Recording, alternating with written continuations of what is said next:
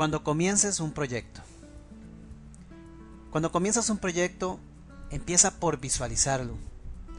Pero recuerda que de poco vale repasarlo muchas veces en tu mente si junto a esa imagen tu cuerpo no siente la emoción.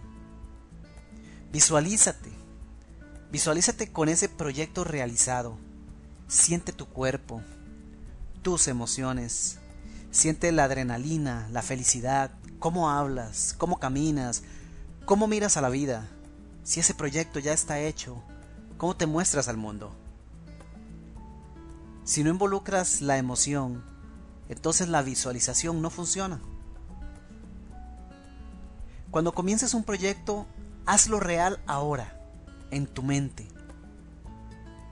Es por ello que yo particularmente lo primero que he hecho tras decidir escribir un libro es diseñar su portada.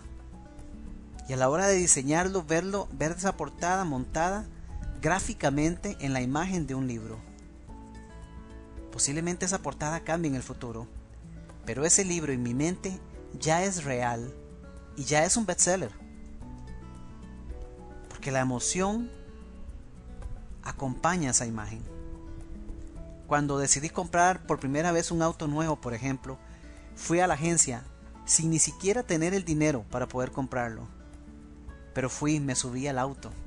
Visité cuatro agencias de la misma marca para conversar con cuatro vendedores diferentes. E incluso hice un test drive y lo manejé. Y desde ese momento mi subconsciente supo que ese era mi auto. Muy poco tiempo después lo estaba sacando de la agencia con una gran sonrisa y lágrimas de alegría. Todo, escucha bien, todo, absolutamente todo lo que existe en el mundo, creado por el hombre, ha sido creado dos veces. La primera vez fue creado en su mente y desde ahí fue cuestión de tiempo para verlo creado en el plano físico. Así es como Henry Ford creó el primer automóvil que existió en la historia.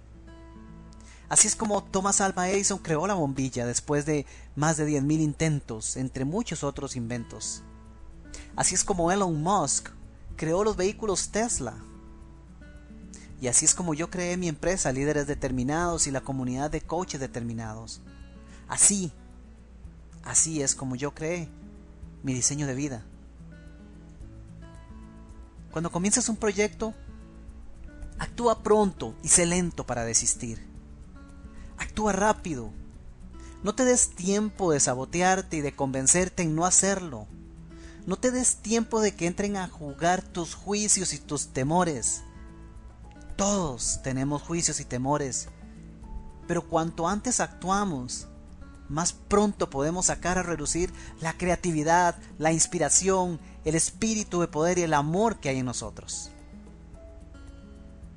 Cuando comiences un proyecto, agradece a Dios, porque cada idea que llega a tu mente es un regalo. Tú no la creaste, te la enviaron y los regalos se agradecen. Cuando comiences un proyecto, no pienses en ti, tus inseguridades, mejor piensa en los demás. Piensa en lo que para ellos representará en sus vidas. Piensa esto, piensa en cuántas personas dejarían de verse beneficiadas con tu proyecto.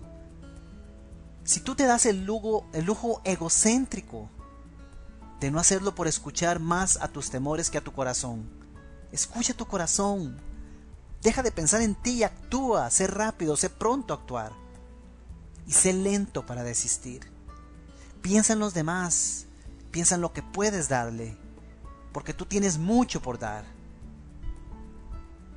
Cuando comiences un proyecto, recuerda que no es tu proyecto.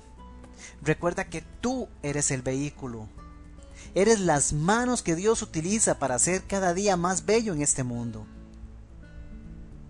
Cuando comiences un proyecto, recuerda que no estás solo, porque Dios está en ti.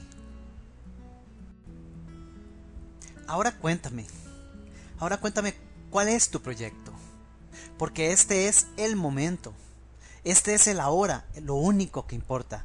El ayer ya pasó, no existe. El futuro ni siquiera se ha creado, se crea hoy. Este es el momento correcto. Este es el momento de crear. Cuéntame, ¿cuál es tu proyecto? Haz ahora de este momento tu obra maestra. ¿Qué es lo que quieres crear en tu vida? Este es tu momento para crear tu diseño de vida. Este es tu momento para crear lo que siempre has querido. Este es el momento para crear aquello que puede impactar al mundo, comenzando por impactar tu mundo. Así que cuéntame, ¿cuál es tu proyecto? Te mando un abrazo y te saluda tu amigo y coach, Minor Arias.